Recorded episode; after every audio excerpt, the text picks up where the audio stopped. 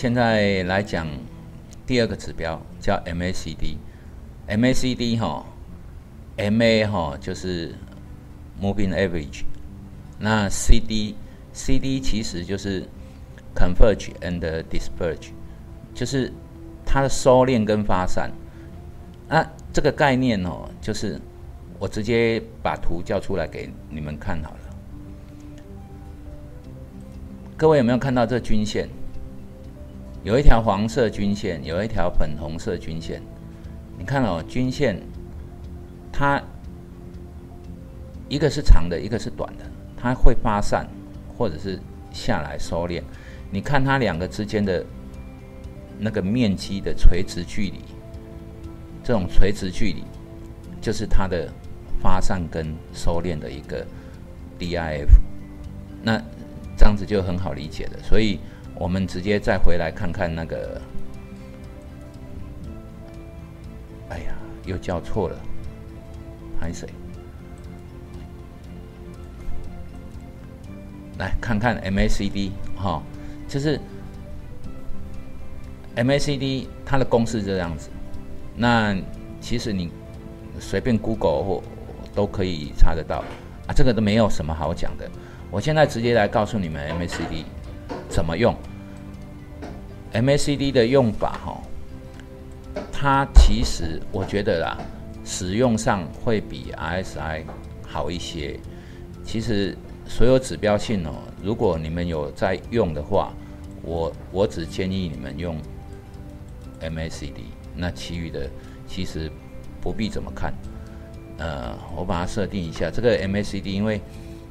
系统内定哈，实在是啊，十二二十六，这是我定的啊。那大概是这样子，所以 MACD 你可以看哦，有红色跟绿色啊，这种是短期的，它的一个就是发散跟收敛的一个消长。那各位可以看到哈，就是当它要下跌的时候，这个指这个 DIF 会。先变成绿色，然后当它要上涨的时候，它会先变成红色。啊，这种东西哈，其实就是短期影响长期。那短期先交叉向下，然后把长期也拉下来，然后变成原本红色的时候是短期的在上面，然后它的差额让它变成这个 DIF 哈，就是会是红色。啊各位可以看到哈。其实这种东西你可不可以拿来赚钱？我我不觉得可以的。但是有一些 MACD 哈，看得很久的人也自己也会磨出一套方法。我给各位看一下啊，它跟那个一样是有所谓的背离的一种概念。你看哈，啊，拍谁？我又用错了哈，因为我不是专业的说书人。也不是老师哦，我只是高兴自己爽，然后拍这些影片给大家看一看。那这个地方，哈，你可以看到 MACD 它的黄色线啊，其实它是有背离的。那同样的，它的价格也是往下的，所以它这个就是所谓背离。但是这一块。已经背离一次，这里已经背离一次，结果它又向下，然后背离第二次，二次背离，那又向下呢？可能又会三次背离。那我直接告诉你们，这种东西哈，就是同样类似的概念，它一个周期，譬如说 RSI 或 MACD，它的算法，它的值，就是说，当你往下跌很凶的时候，它的值会很低，那第二波再往下的时候没有那么凶，它的值就没有那么低，可是是破底，但是这个值没有那么低的时候，就会产生所谓的背离。那背离就只有一个重要的概念，就是这一波的动能强过这一波的动能，那这里又背离了，也就是说这里这一波的动能。啊，这一波的动能又强过这一波的动能，啊，那这个东西哈，就是说动能在减缓当中，所以趋势迟早是要反转的。可是它有可能两次背离了一次就反转，背离两次又反转，也有可能背离三次就反转。那到底是几次，我们抓不准。但是我们可以知道，它的背离的概念其实就是动能减缓的一个概念，就是公式就是这么定嘛。那你把它理解成为白话文，就是动能减缓。好，那它跟 RSI 也是有类似的动效果了，就是说区间震荡或者是哦这种上上下下，它的周期很明显，然后上上下下在一个大区间里面震荡，这种不是趋势盘的时候，它就蛮准确的。好，高点该出现的时候，它就是在高点。那低档区域的时候，它就是在低档区。你看这个地方又产生一个背离，很严重的背离哦。那这种东西就是这波这么强，这波啊哈，这波这么强，然后这波呢这么弱，所以它当然要产生背离。也就是说，动能的强弱概念其实就是指标的意义。那有没有告诉你说它就要反转了，并没有。好那我们也可以跟那个 RSI 做一个类似的东西，就是说，在它的零轴哦，画一条线。你看哦，这个地方黄色线哦，这个地方超越零轴，那它就有一个多头。当它跌破的时候，啊，跌破在这里，跌破的时候，它就会走一个空头。同样在这里的时候，它又穿越了零轴，啊啊，在这里的时候就穿越了这样子，所以用法都类似啊，就是说指标性的用法，它会有一个中间值，那类似均线这样子，在它上面这个中间值的上方，它就偏多，下方就是偏空，那在它的上方买进。会赚钱吗？不一定哦，啊，基本上也赚不了钱，因为你如果是看你做短线还是做长线，就是说你在它的上方，我们只能定义怎么定义，它偏多，不叫不不是叫你在这里买进就一定赚到钱，好，那还有当然是还有另外的一些辅助的一个方式，但是所有指标的概念就是说。你在什么价位？指标在哪里？告诉你的东西只有它偏多或它偏空，并不是叫你在这里可以买或者可以卖，不是这样子的。那接下来啊，我们再赶快的介绍几个。接下来哈，我们讲 K D，然后还有那个 Momentum，就是 M T N，就是动能。哦，这个 momentum 就是很简单。那 K D 哈，感觉很复杂，但是其实也是跟 S I 那种概念是很类似的，只是它算法不一样。那还有一个就是威廉指标哦，我这三个就一次讲好了。就是说 K D 哦，你们自己看一看公式，那怎么样去理解它？跟 RSI 同样的概念。那 momentum 它的计算方式很简单，就是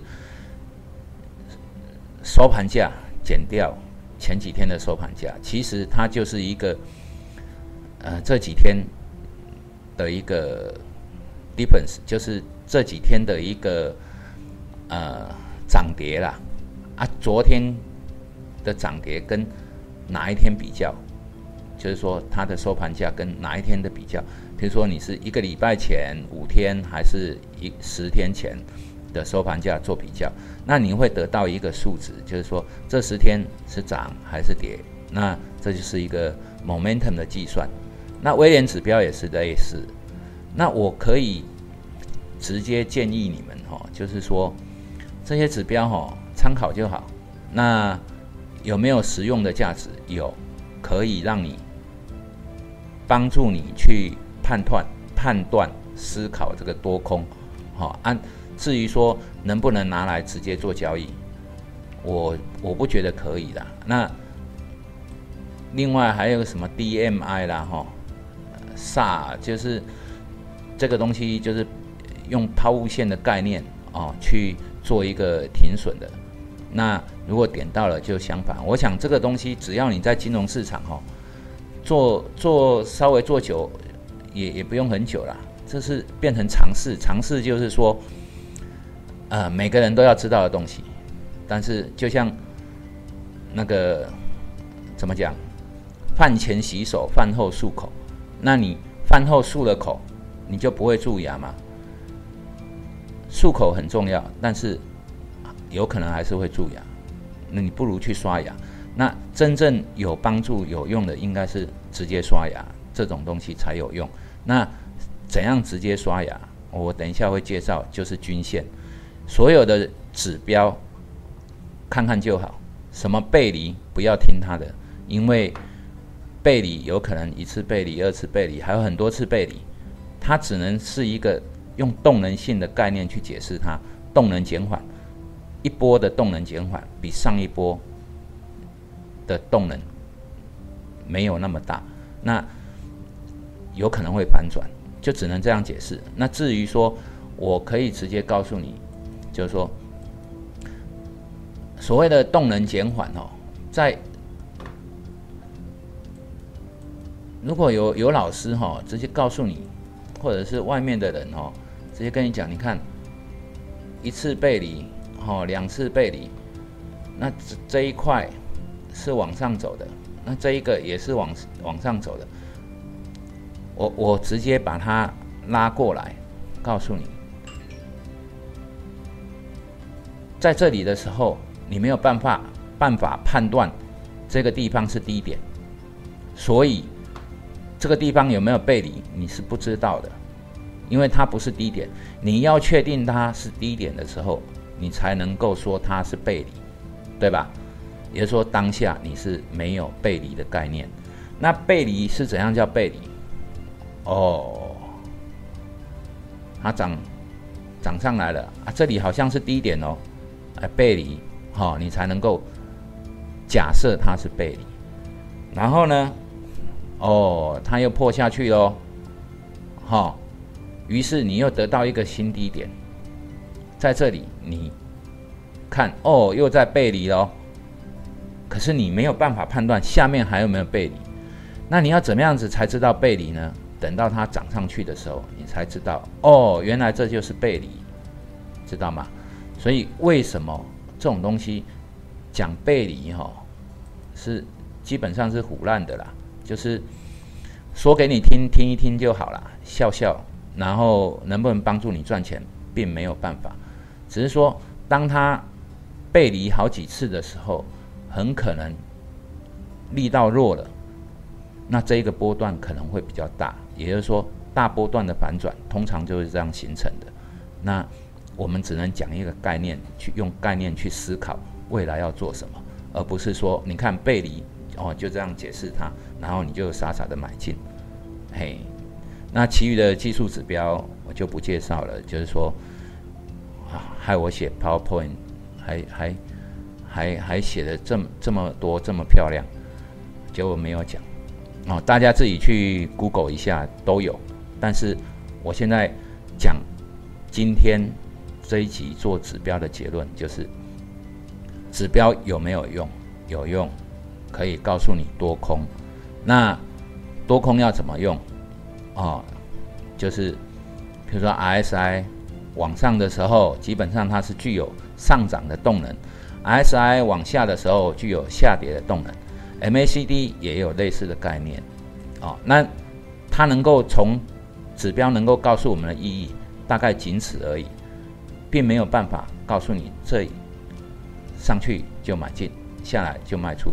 那另外的用法就是它一个多空分界，譬如说 MACD 的零轴，S I 的五十，啊，威廉指标的五十这种地方，你可以把它当做一个多空的分界，也就是说，在那一个地方过去的那整个后市其实是看多的，当下你不知道，但是你可以借由指标来辅助你，告诉你，哦，接下来可能要走多了。大概就是这样子，啊。那这一集的技术分析，简单的就介绍这样子。